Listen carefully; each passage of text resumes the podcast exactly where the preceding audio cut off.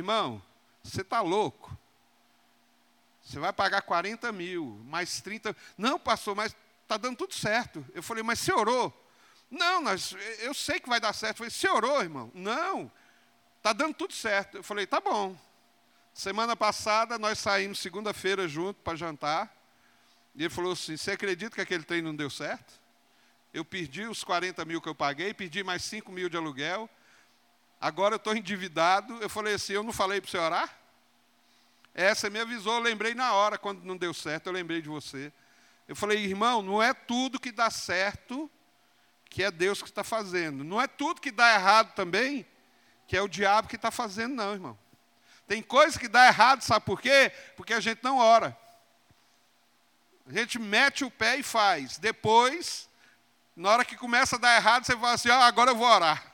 Aí, pô, tem que orar antes de começar. Então a primeira coisa que a gente aprendeu aqui é que Jacó precisou sair do lugar dele. E Jacó precisou sair, irmão, porque tinha algo na mente de Jacó. Ele precisava se casar, ele precisava arrumar uma mulher. E alguém falou para ele: Ó, oh, vai lá no meu parente, que ele tem umas filhas bonitas, vai lá e casa com uma delas. O resto da história todo mundo conhece, né? Jacó achou um mais mala do que ele, um tal de Labão. Labão, meu amigo, dava nó em goteira. E Jacó foi viver com esse camarada. Aí pagou por duas mulheres. Sofreu. Mas antes disso, vamos voltar aqui. Quando ele sai de Beceba, tem três, quatro coisas que eu falei da outra vez, eu não vou repetir, eu vou só citar, que nós falamos que continha na primeira parte do sonho de Jacó. Primeiro, tinha a terra. Segundo, tinha o céu, tinha escada e tinha os anjos.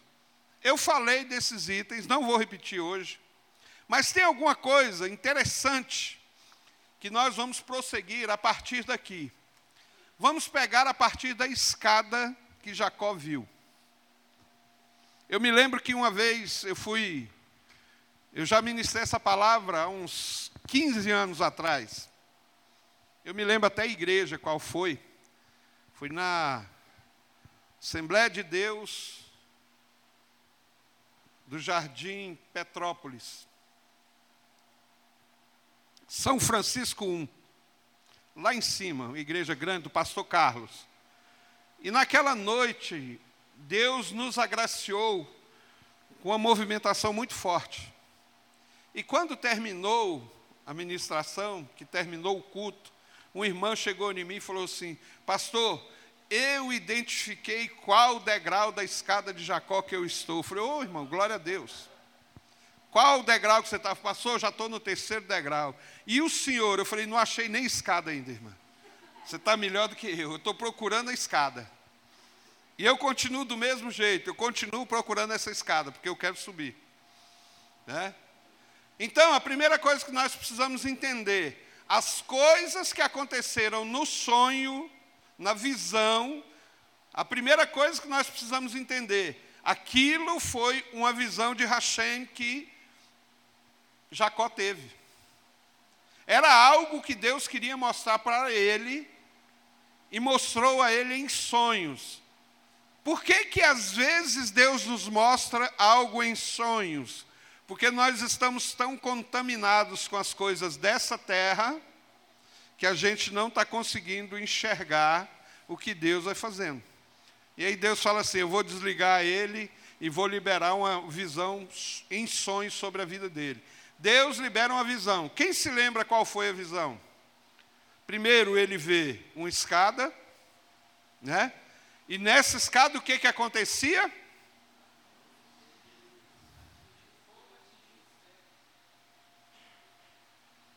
O que que acontecia? Pode falar mais alto, irmão. Não tem certo nem errado, não.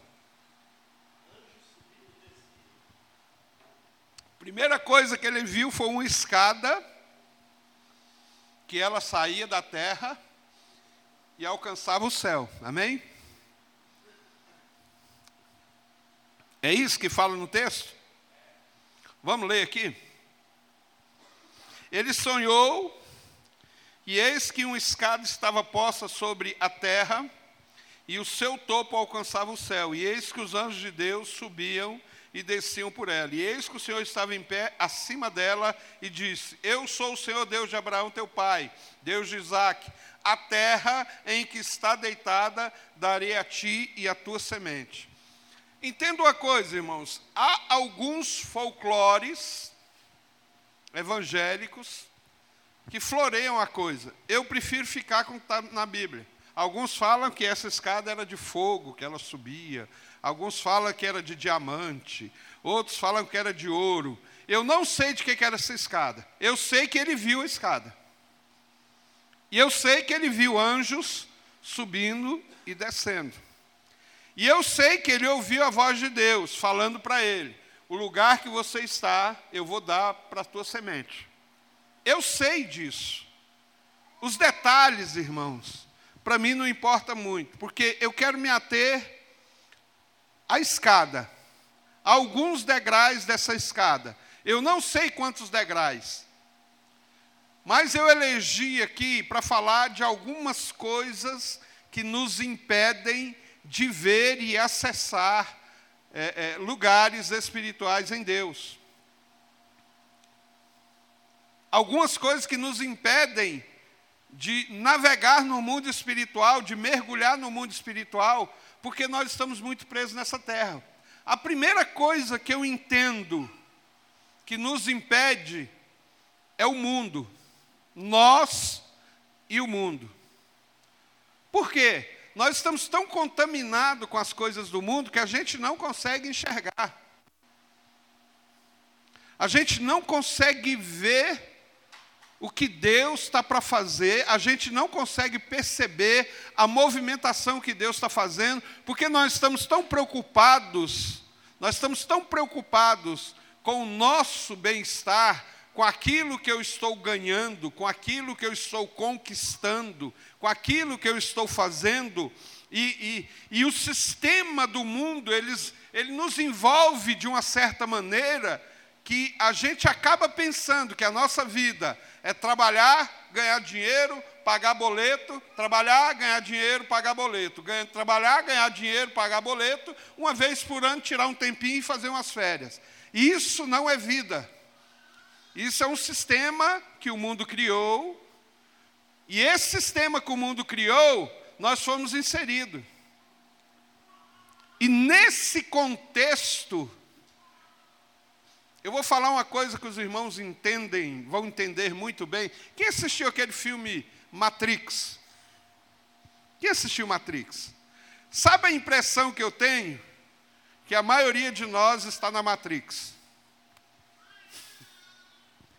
Que é o sistema do mundo. Nós estamos contaminados, nós estamos conectados nesse mundo, e quando alguém fala assim, não, eu não vou mais trabalhar porque agora eu vou viver para o Senhor, eu vou fazer as coisas de Deus. A pessoa já pensa assim: uai, mas esse cara é louco. Não, louco é quem está contaminado por esse sistema que acha que é só trabalhar para conquistar algo aqui nessa terra, em detrimento das coisas que eu posso conquistar no mundo espiritual. Está entendendo o que, que eu estou falando? E quando a gente começa a acessar lugares espirituais, há uma desconexão das coisas da terra. Paulo era um cara conectado com a terra, era fariseu, era um cara que sabia de tudo, estudou, galgou, doutorou, era um cara, eu não sei, eu não sei assim nem qual a graduação que Paulo teria se fosse hoje. Você consegue entender, Rony, mais ou menos? Qual a graduação que ele teria? Assim, no nível no nível acadêmico, ele seria um doutorado ou um, um PhD, não sei, mas ele fala que quanto à lei, ele foi irrepreensível. Você consegue imaginar um cara desse? Eu olho para o Moro e eu falo assim: aquele juiz Moro deve ser um cara irrepreensível, mas não é. Tem algumas coisas que ele falha. Mas Paulo fala assim: quanto à lei, eu fui irrepreensível. Ou seja, eu cumpri todos os atributos da lei. Mas quando tiram a conexão dele da Matrix, ele fala: Isso aí tudo para mim não vale nada. Isso para mim tudo é esterco. Isso para mim tudo não valeu de nada, porque agora eu tenho uma caminhada diferente. Agora os meus olhos veem aonde que eu preciso ir. As escamas caíram e agora eu consigo enxergar o mundo espiritual real. E é o que Paulo fez. O Paulo falou assim: eu vou abrir mão disso tudo, para que eu possa acessar este lugar que Deus está me propondo. Foi a mesma coisa que Deus faz com Jacó. Fala assim: olha, Jacó, eu tenho algo para você, só que você não está conseguindo enxergar na hora que você dormir, eu vou revelar a você, eu vou trabalhar na sua mente e vou mostrar uma escada que vai conectar o céu e a terra. E você vai perceber anjos subindo e descendo. E você vai perceber que vai ter uma porta. E aonde que eu te convido? Sobe para cá, vem aqui, que eu quero te mostrar os meus planos que eu tenho para essa terra. Os planos de Deus não mudaram. Os planos de Deus continuam o mesmo. Só que quando nós estamos conectados com o mundo, a gente não percebe que nós estamos cumprindo aquilo que o sistema manda que a gente cumpra.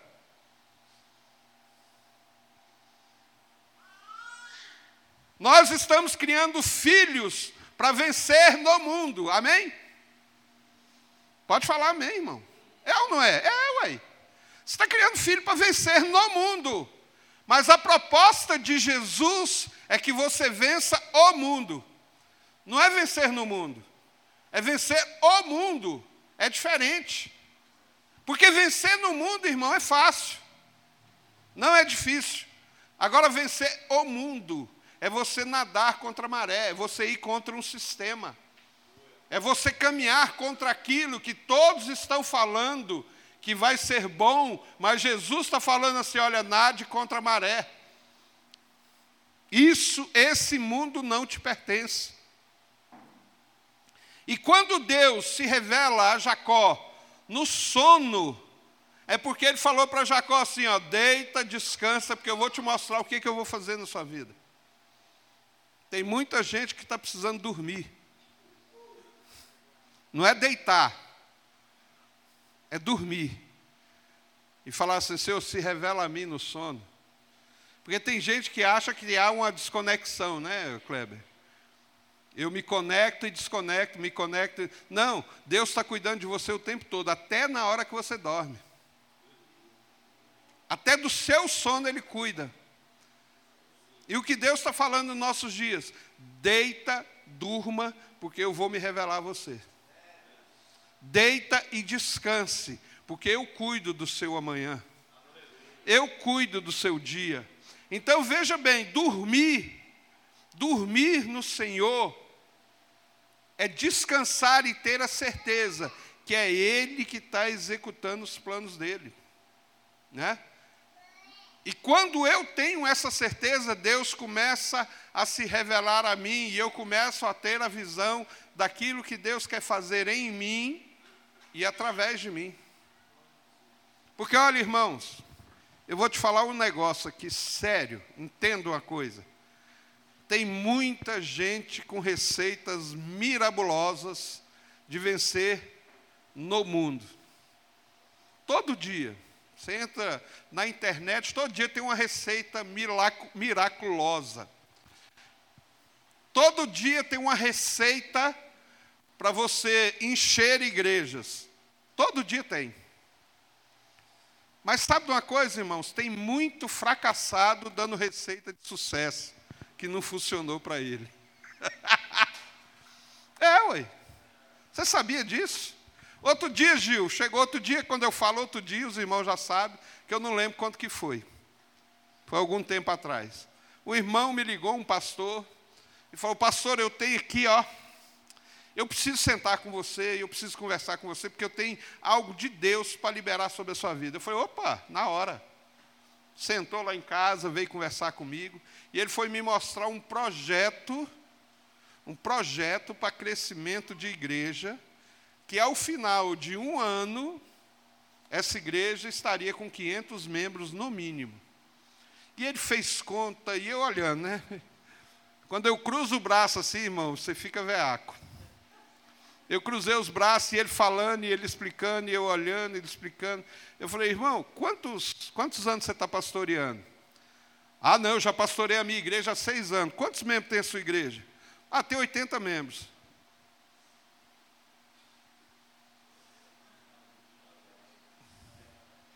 Aí parece que a ficha dele caiu. Ele olhou para mim e ficou branco. Eu falei, tem alguma coisa que não fecha, irmão. Se você tem cinco anos, você tem um projeto de crescimento, que a cada um ano você está com 500 membros, 5 vezes 5, 25. Sua igreja tinha que ter no mínimo 2.500 membros. Não, mas esse projeto foi, não, eu acho que vamos mudar de assunto porque já furou. Já furou, irmão. Aí, em vez dele liberar uma palavra sobre mim, eu comecei a liberar uma palavra sobre ele. Falei, irmão, para de olhar para o resultado, olha para o fruto. Você tem 80, trabalha com os 80 que você tem, libera sobre a vida deles, que esses 80 vão fazer muito mais do que uma cidade inteira. Eu já falei para os irmãos que eu não me preocupo com quantidade. Nunca me preocupei, irmão. Eu, para mim, tanto faz ter 10 como 100, para mim é a mesma coisa. Eu estou fazendo o que Deus tem colocado no meu coração para fazer. O que eu me preocupo é com pessoas que entendam o que Deus está querendo fazer nesse tempo. E que caminhem nessa visão. E que ande nessa visão. Porque o mundo, ele tem vários sistemas, irmãos. A igreja, a religião, tem vários sistemas. Tem igrejas que estão dando certo, amém? Tem igrejas que estão crescendo, amém? Mas se o Espírito Santo se retirar, muitas delas vão continuar funcionando do mesmo jeito. Não dependem mais de Deus, não dependem mais do Espírito Santo, dependem de uma técnica. Isso, irmão, não é vencer o mundo. Isso não é vencer no mundo. Isso é vencer no mundo só. E aí vão sendo igrejas ávidas de novidade. Todo dia tem que ter uma novidade. Todo dia tem que ter um sermão novo. Todo dia tem que ter uma canção nova. Todo dia tem que ter uma música nova. Todo dia tem que ter uma festa nova. Todo dia tem que ter um evento. Eu, esse ano, eu já dispensei um bocado de agenda, irmão, para evento. Não ministro mais em evento. Não ministro. Porque o nome já diz. É vento. É vento, irmão. Não permanece. Eu não estou aqui, irmão, para trabalhar com vento, eu estou aqui para trabalhar com algo sólido. Eu sirvo a pedra de esquina, a pedra angular, a pedra da qual está firmado todo o fundamento da Bíblia. Não faço mais evento, irmão. Não participo mais de evento. Não estou aqui para entreter ninguém. Não sou amuleto de Jesus.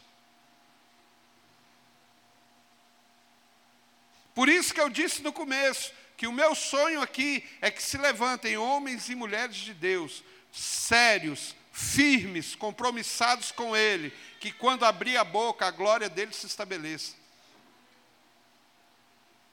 Então, o primeiro degrau que nós precisamos vencer é o mundo. E eu não estou falando, irmão, desse mundo que muita gente entende aí, não.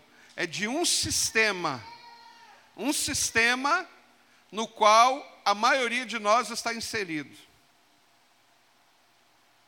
Teve, no ano passado, um irmão que congregava com a gente, veio discutir comigo sobre a marca da besta. E ele falou: Não, pastor, porque é um chip, porque não sei o que, que tem, e esse chip. Eu falei: Então você já tem a marca da besta, você? Ele falou: Não, pastor, o que, que é isso? Eu falei: Me dá seu cartão de crédito. Não, mas o chip que tem no cartão de crédito é outra coisa. Eu falei assim: Não, se você está falando que é um chip, Dentro do cartão de crédito estão todas as suas informações. Amém? Irmãos, o mundo, a marca da besta, ela é um pensamento. Ela é algo, ela é algo que nós estamos inseridos tão automaticamente que a gente está replicando sem saber. Nós estamos tão doutrinados, nós estamos tão doutrinados que a gente está fazendo e repetindo sem perceber que está repetindo. A marca da besta, ela é um pensamento. que se transforma na fala que denuncia a ação. Você consegue entender isso? É um pensamento que sai da minha fala que denuncia a minha ação. Quantas vezes que nós estamos fazendo coisas que todo mundo faz e achando que é normal, e não é, e a Bíblia condena. Todo mundo acha que é normal. Você quer que eu te dê um entendimento melhor disso? Alguém já viu um judeu ortodoxo orando? Alguém já viu aqui? Hã? Já viu? Ele coloca uma caixinha na testa, uma caixinha na testa amarrada, e ele coloca uma caixinha no braço, e ele pega uma fita de couro e enrola no seu braço e traz até a sua mão. Dentro dessa caixinha tem trechos da Torá, dentro dessa caixinha tem trechos da Torá, e ele começa a pronunciar com a sua boca, deitado ao chão, com a testa no chão, pronunciar com a sua boca que ele não faz parte de um sistema do mundo. Ele segue a Torá. Ele vê o que Hashem vê. Por que isso, irmão? Porque a mente dele precisa estar cheio da palavra de Deus. A boca dele precisa confessar a palavra de Deus. E o braço que fala de ação precisa agir conforme Deus quer que eu haja. Você está entendendo por que, que Paulo fala: transformai-vos pela renovação da vossa mente? para que experimenteis qual seja a boa, a perfeita e agradável vontade de Deus. Quando Paulo fala da metanoia, é porque eu preciso substituir a minha mente pela mente de Cristo. Eu preciso substituir os meus pensamentos pelos pensamentos de Cristo. Eu preciso deixar aquilo que Deus odeia e começar a encher a minha mente com aquilo que Deus ama. Eu conversando com um jovem, não é daqui, não precisa ficar preocupado. Um jovem de uma outra comunidade, conversando com ele, e ele falou: Pastor, eu não dou conta de deixar os meus pensamentos ruins. E eu tenho essa mania de puxar a ficha do cara, né? Falei assim: me conta aí da sua rotina, o que, que você faz durante o dia?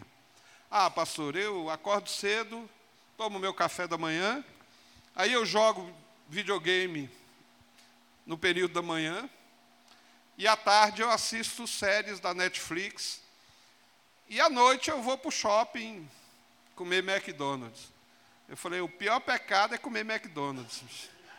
Meu Deus, como é que consegue comer aquele papelão? Que é um papelão, né, irmão? Meu Deus do céu. Me desculpe quem gosta de McDonald's sangue poderoso do Cordeiro. Hã?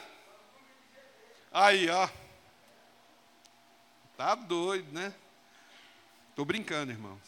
Mas veja bem, irmãos, como que com a rotina dessa uma pessoa consegue ter a mente de Cristo? Alguém pode me explicar? Hã? Alô?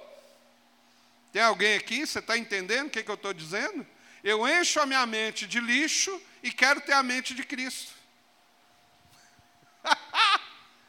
Não dá, irmão. É incompatível.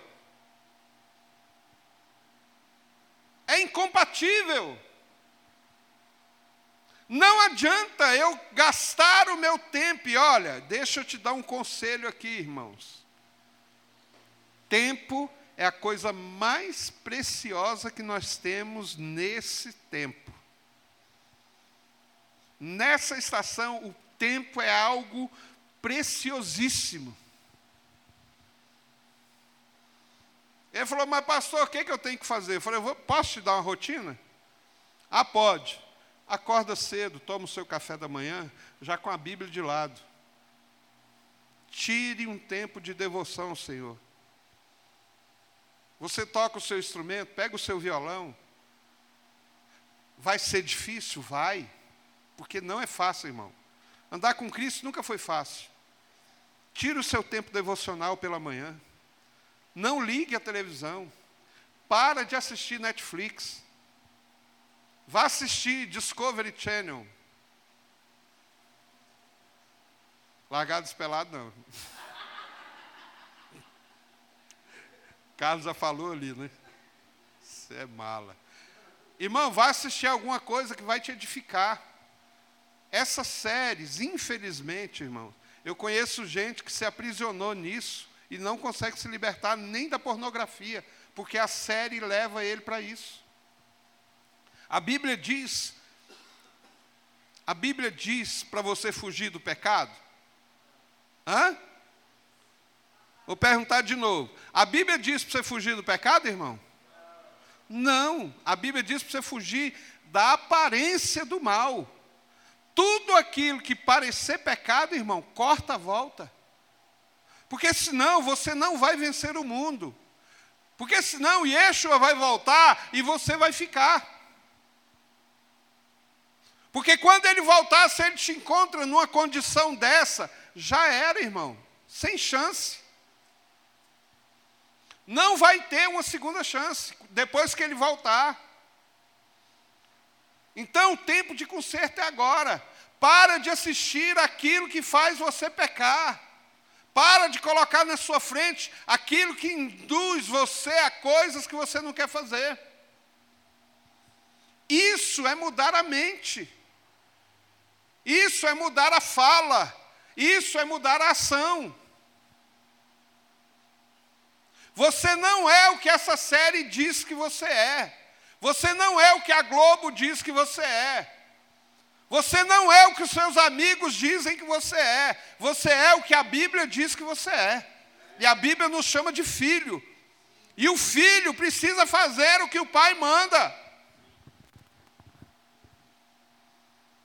A segundo degrau que eu entendo que a gente precisa vencer é você e você. Esse dia eu falei brincando aqui, e bom que o povo leva a sério o que, é que eu falo, né? Brincando, mesmo brincando.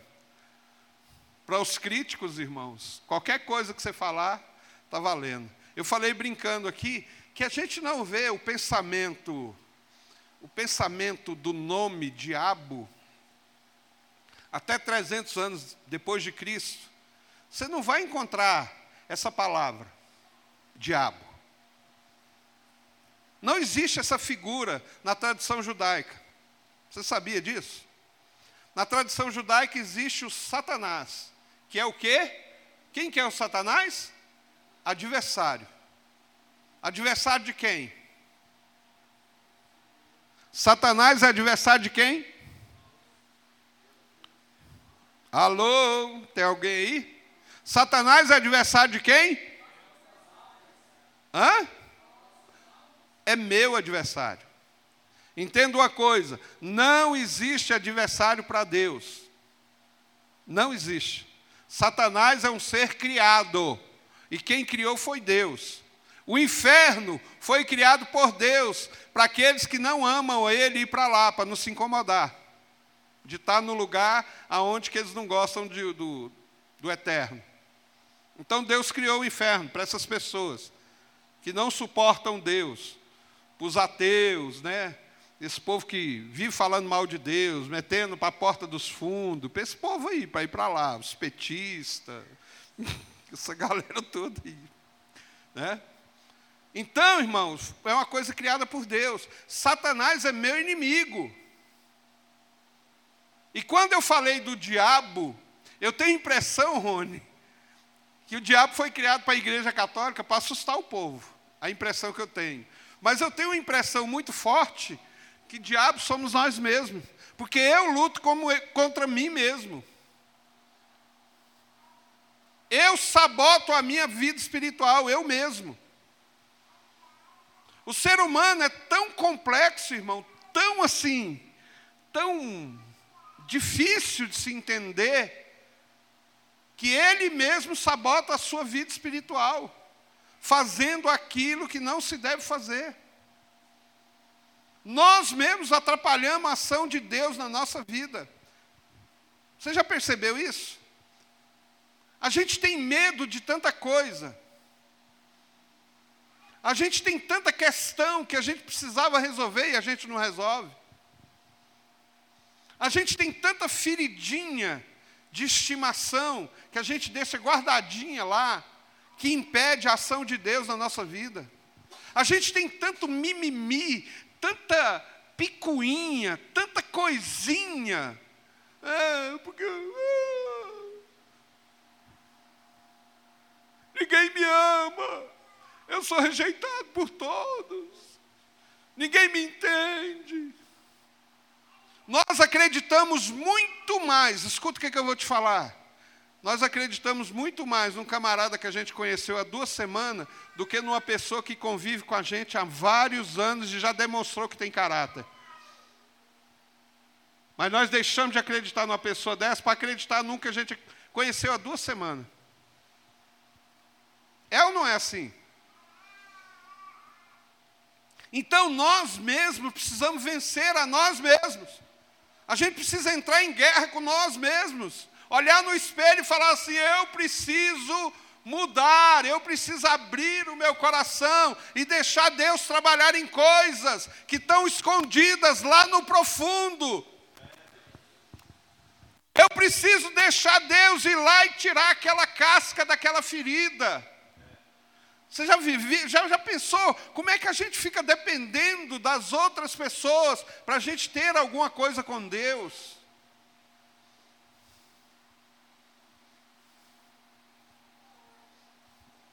Eu, minha esposa, é um referencial para mim, a.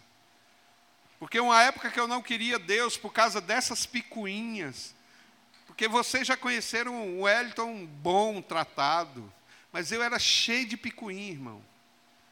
E eu saí da igreja por causa de picuinha, por causa de coisinha, sabe? De fiquei um tempo fora da igreja, porque fulano falou que eu era gordo, porque fulano falou que eu era feio, porque fulano falou que eu não tinha pescoço, porque fulano falou que a minha roupa era ridícula. Porque fulano falou que eu não era de Deus. E eu fiquei muitos anos fora da igreja. Um dia a Márcia virou para mim e falou assim: "Você não quer ir não? O problema é seu. Eu vou atrás do que Deus tem para mim." Eu falei: "Meu Deus, Deus está falando com alguém aqui, não espera ninguém, não, irmão. Corre atrás. Quando eu vi ela decolando, eu falei assim: Ixi, o jato dela decolou e o meu teco-teco ainda está na pista sem gasolina. Vou correr atrás. Irmão, olha para você ver o tanto que era ridículo. Olha aqui, escuta. O tanto que era ridículo. Eu deixava ela na porta da igreja e não entrava. E o meu coração doido para entrar. O coração doido para me entregar, mas o orgulho falava assim: você vai entrar aí, eles vão te pisar de novo. Você vai entrar aí, eles vão falar mal de você de novo. Tinha um irmão que ele profetizava. Ele, ia, ele saía da porta da igreja, ia lá no carro, me cumprimentava e falava assim: Eu te vejo lá dentro da igreja, eu vejo que você é um pastor, eu vejo você pregando para uma multidão. E eu falava assim: hoje não, irmão, ia embora. Meu coração pulsava, mas o orgulho abafava. Escuta aqui, irmão, sem querer te ofender. Orgulho, inveja, ciúme, isso é coisa de menino. Enquanto você tiver com isso no coração, Deus não vai te usar. Ah, porque fulano é melhor do que eu. Cara, não tem ninguém melhor do que ninguém aqui. Ninguém. Falei ontem na escola bíblica, às vezes as pessoas acham, ah, porque o pastor está no nível. Estou nada, irmão, estou do mesmo jeito que você. Nós somos todos iguais. A diferença é que meu ofício é pastoral. Eu não tenho nada diferente de você. As lutas que você enfrenta, eu enfrento. Em níveis diferentes, sim. Mas as batalhas que você enfrenta, eu enfrento. Quem aqui já pensou em desistir? Levanta a mão.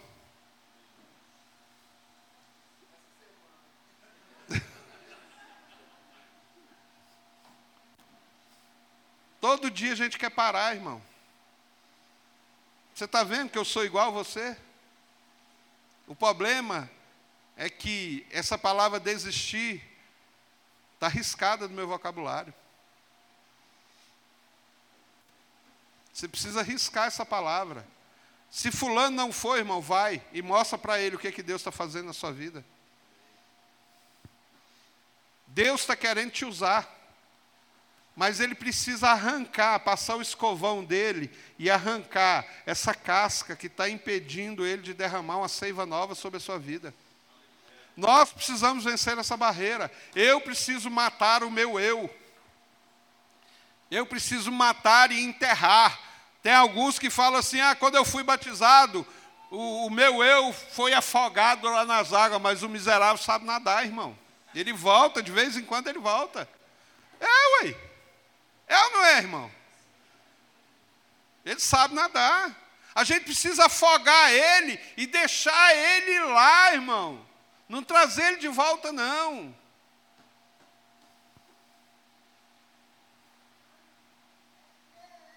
Os meninos lá no Rio brincando comigo, falaram, é, pastorzão, você pode até ser, mas você é bem feinho. Eu falei, o problema é seu. Eu já casei, irmão, estou com 33 anos, eu não estou na fila esperando, você está.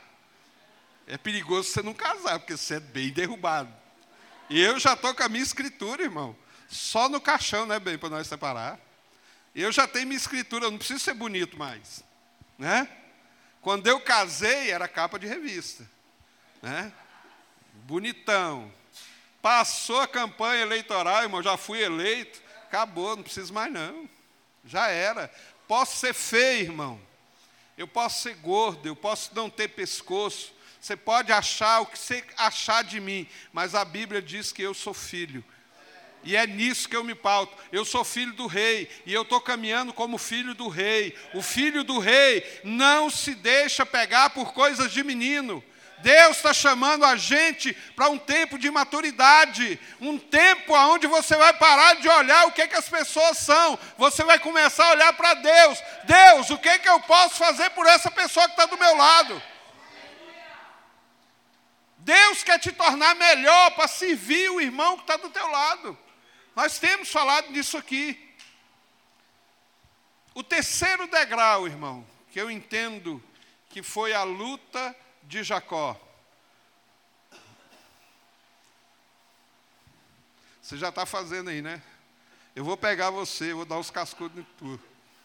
Eu sei o que, que você já está fazendo aí. Mas eu senti só falta esses dois domingos, hein? Tem que fazer os memes lá mesmo.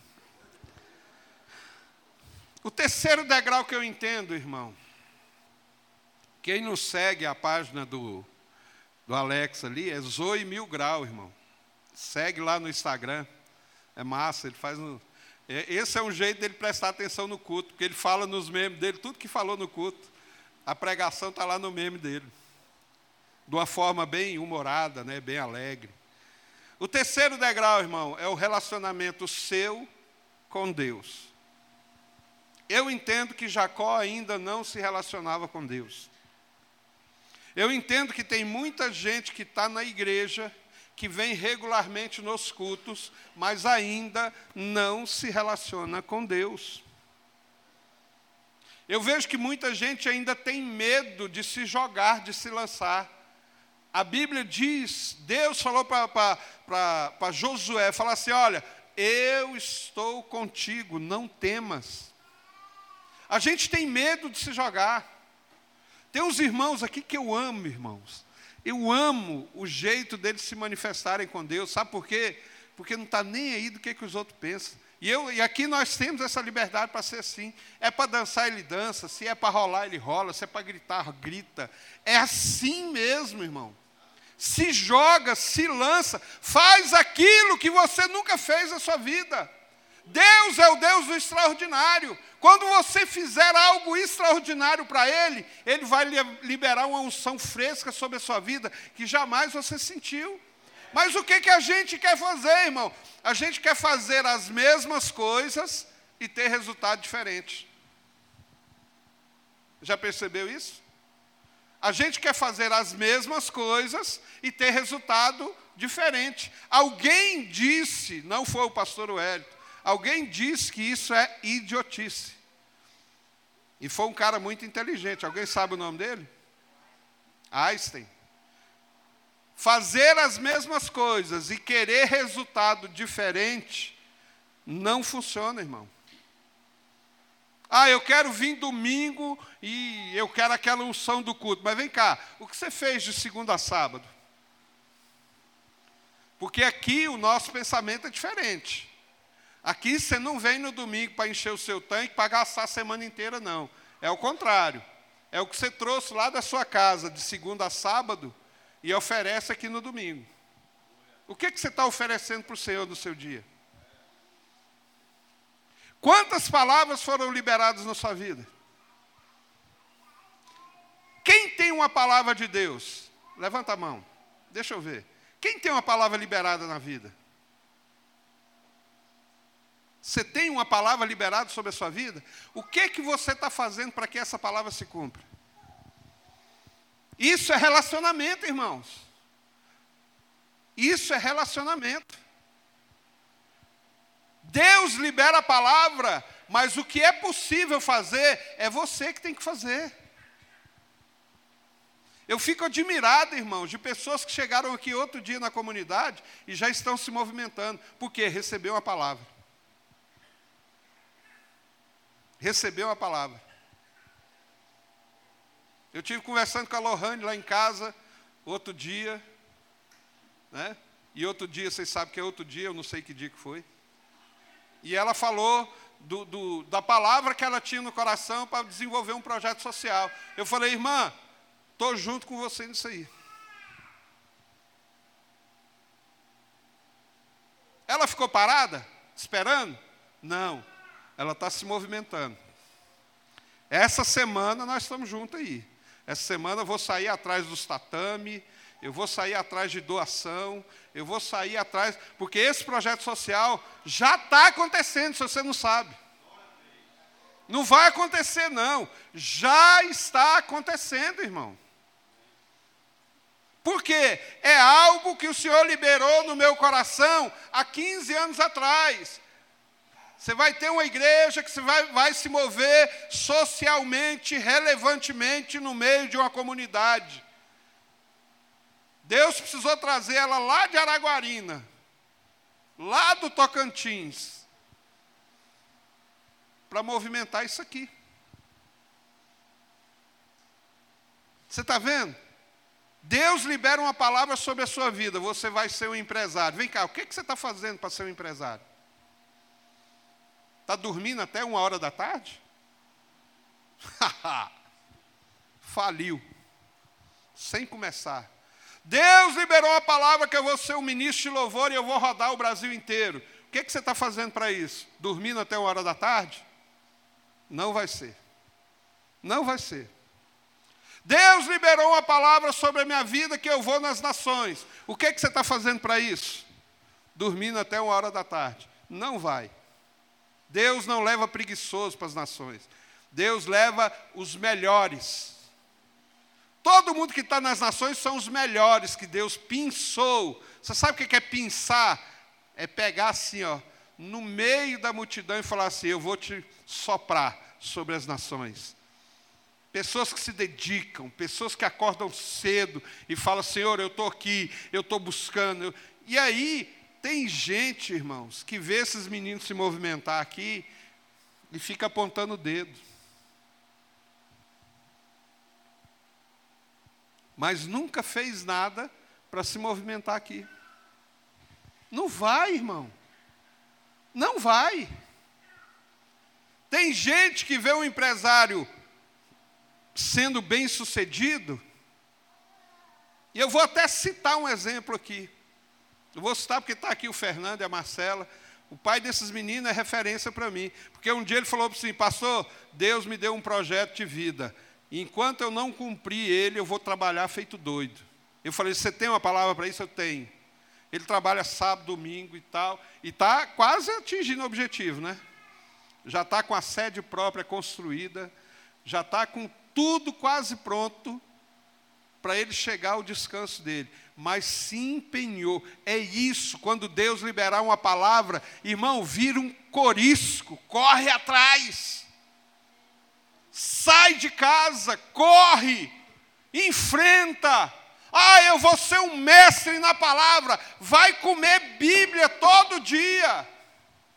Vai estudar, vai escafunchar, vai ler dicionário bíblico vai estudar teologia, vai para a faculdade. Eu conheci um menino aos 15 anos atrás, seu xará, Lucas Rocha. E ele falou para mim assim: Pastor, Deus falou que eu vou ser um grande teólogo nessa nação. Eu falei: Eu creio, vamos orar. E derramei meio litro de óleo sobre a cabeça dele. E falei assim: Corre atrás agora o cara hoje é relevante dentro da cidade dentro da nação. As dúvidas que eu tenho de teologia, Lucas, me explica isso aqui. Um menino, acho que ele tem 24 ou 25 anos. Menino! Ensina o velhinho dinossauro aqui, ó, de 53. E eu me curvo, por quê? O cara tinha uma palavra, Lohane. Qual é a palavra que Deus tem para a sua vida? Qual é a palavra que Deus tem para a sua vida? Por que, que você ainda está no lugar que você está? O que, que Deus liberou sobre a sua vida que ainda não está acontecendo? Vou te falar uma coisa: Deus não falha. Olha para mim aqui e repete comigo: Deus, não falha. Se Ele liberou uma palavra sobre a sua vida, Ele vai cumprir. Agora, Olha para mim de novo. O que é possível, você vai fazer. Amém? Está muito fraco esse amém. O que é possível, você vai fazer. O que é impossível, ele faz. Mas você precisa fazer sua parte. E eu não estou falando aqui, escuta, isso não está na Bíblia. Faz a sua parte que eu te ajudarei. Não existe isso na Bíblia, isso é folclore e gospel.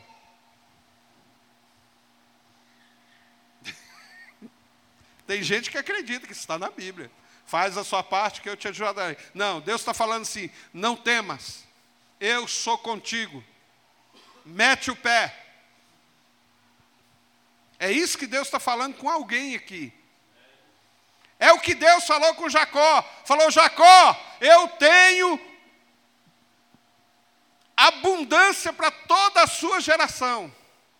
Mas você precisa entender. Você está entendendo? Quem está entendendo o que, que Deus está falando aqui?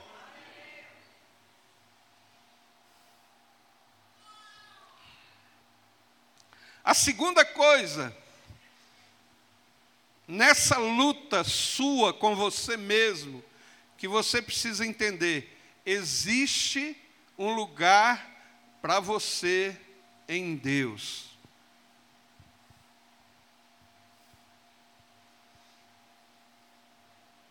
Você pode repetir comigo para ser didático?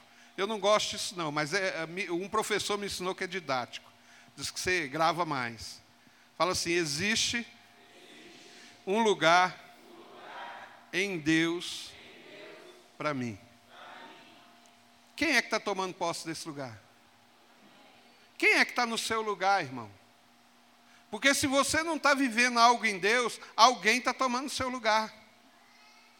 Deus separou um lugar para mim, Ele separou um lugar para você.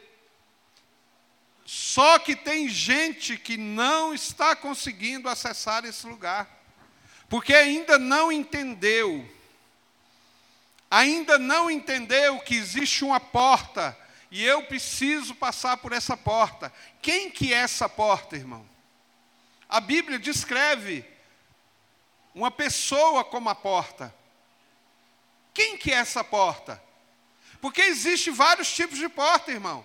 Mas tem uma porta que eu preciso passar por ela. Essa porta é Jesus. Eu preciso transpor ela para ir para o lugar onde Deus separou para mim. E para começar a viver aquilo que Deus tem separado para mim. A começar a desfrutar a paz que excede todo o pensamento. Irmãos, vou falar um negócio para você aqui. Eu tenho vivido nesses dias batalhas constantes. Todos os dias nós temos uma batalha. Mas olha, deixa eu te falar uma coisa. Eu nunca vivi tão em paz igual eu estou vivendo ultimamente, Alexandre. Eu me lembro até no tempo de quartel que a gente rolava a noite inteira dentro de uma mata de chuva e tal, e entrava para dentro da barraca, você tirava o camuflado e você dormia a noite inteira. No outro dia você vestia o camuflado de novo, bora, vamos para a guerra de novo. Chum. É o que eu estou vivendo nesses dias. Eu deito na minha cama e a massa fica chateada comigo, porque cinco minutos, irmão, eu estou roncando.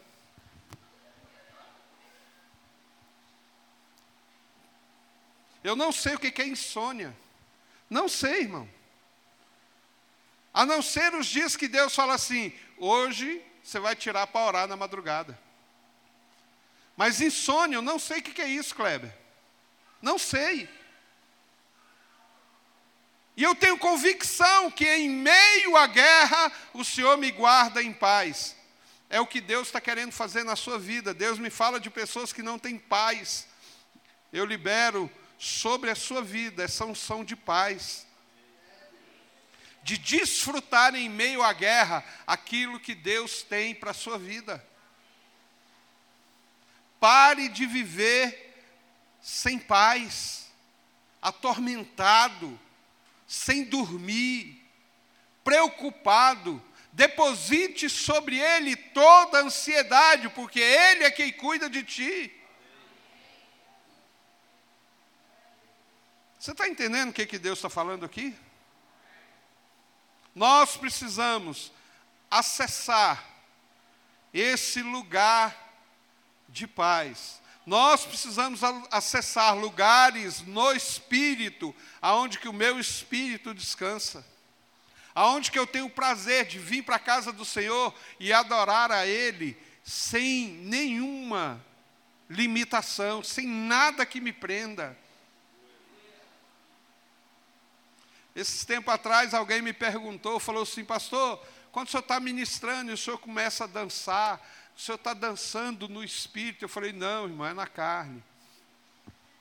Não existe dança no espírito. Toda dança é uma manifestação da alegria. Você já viu alguém no velório dançando?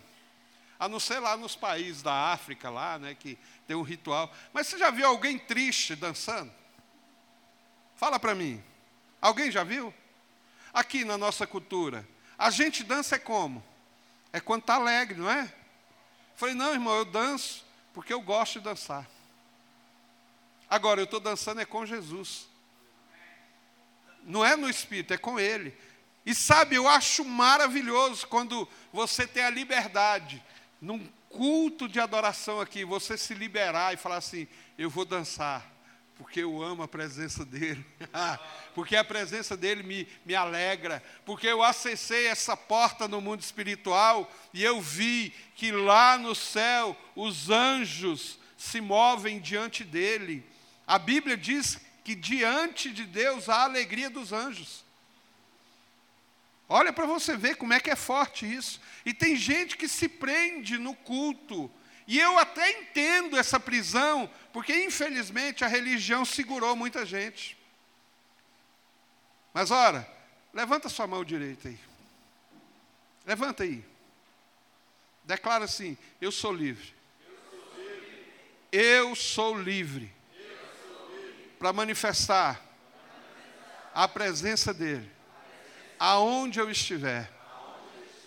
Vira para o seu vizinho e fala assim: irmão, não escandaliza comigo, não. Deixa eu fazer o que Deus mandar fazer. Amém? Amém? Amém? Você está entendendo o que, que Deus está falando aqui, irmão? Deus está querendo te libertar. Deus está querendo te livrar das coisas que te prendem ao acesso com Ele. Nós precisamos entender isso. Nós precisamos acessar esse lugar. O pastor Inácio, lá de Araguacema, ele trouxe uma palavra muito profunda aqui. O descanso, irmão, é um lugar, é um ambiente. O alívio é um lugar, é um ambiente. Nós precisamos acessar esse lugar. Aleluia. Você quer se colocar de pé no seu lugar?